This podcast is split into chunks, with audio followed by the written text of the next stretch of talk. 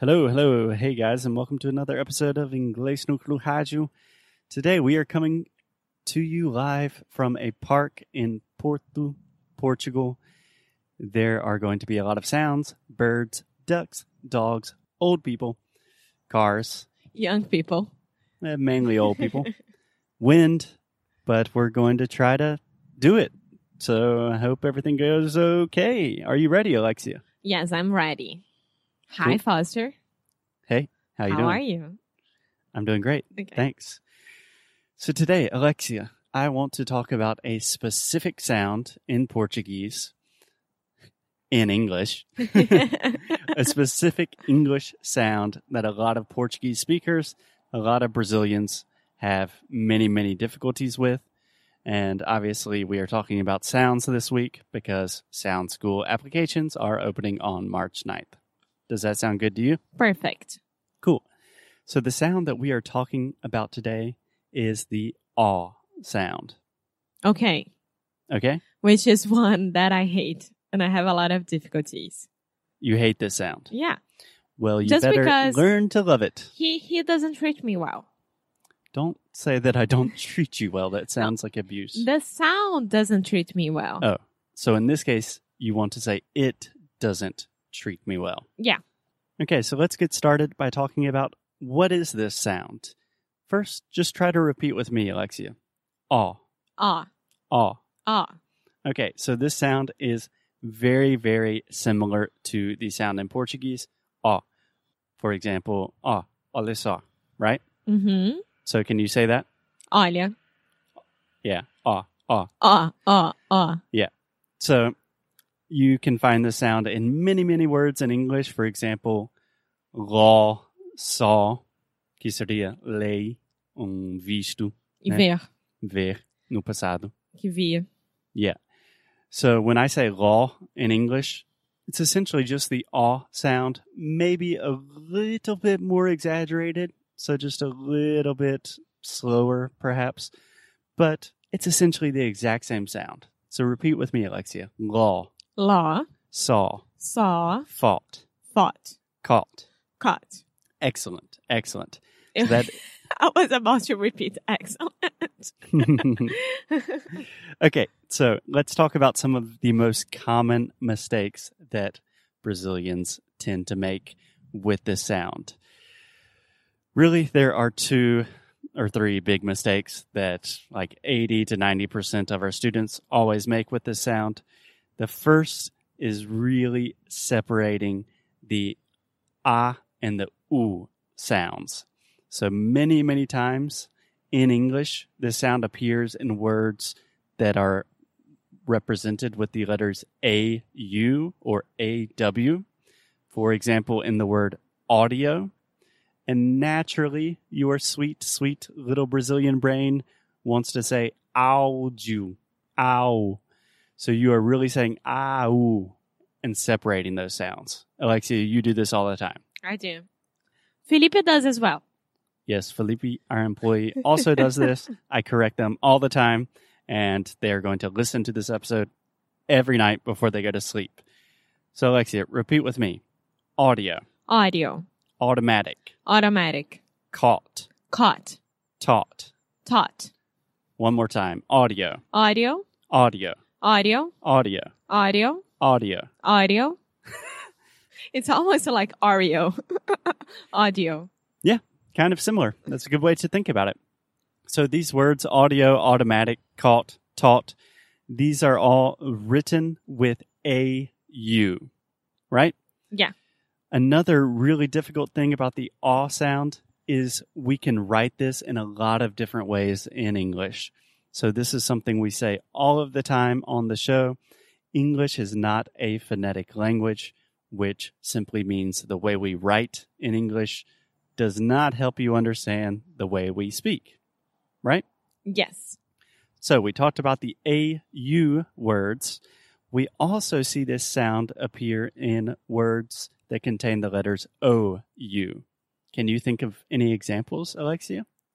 O U.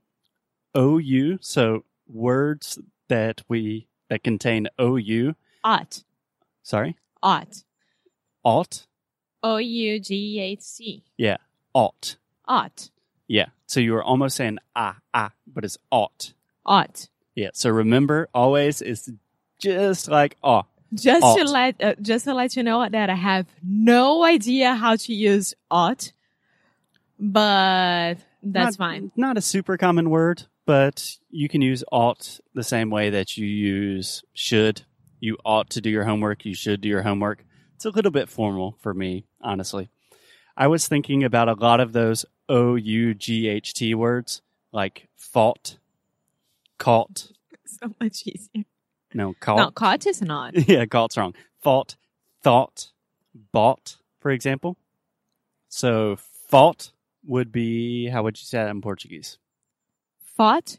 Mhm, The past version of fight. Então, é... lutei, É, lutei, lutou, dependendo. Sim. Thought pensei. or pensamento. Yeah, I o had a good pensamento. thought. Yes.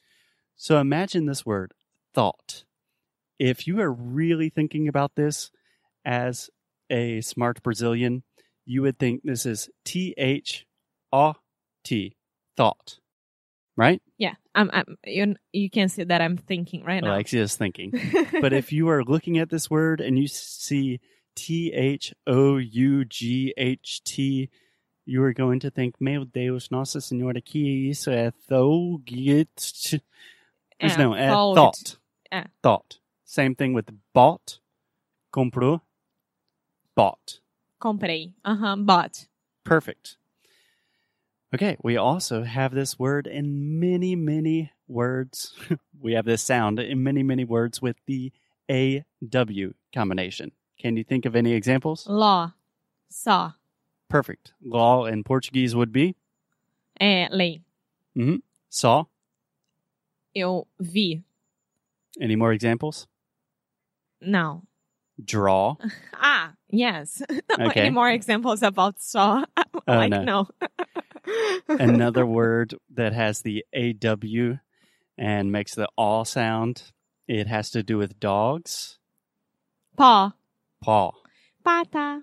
Paul. And that leads us to our next point. This is how crazy English can be.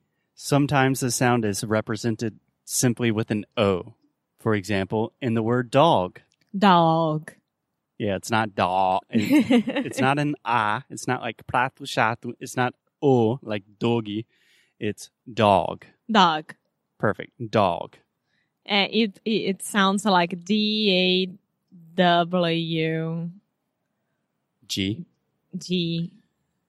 Or just imagine Dog. D O com o negócio G. Dog. O que, que é com negócio? O, o, o acento. Ah, tá. other words with an O lost, Lost. cost. Cost. Uh, Okay, you're almost saying ah, ah. There is one that I have a lot of difficulty that you didn't say. Give it to me. Launch. Ah, this is another great one with an AU. So launch, lançamento.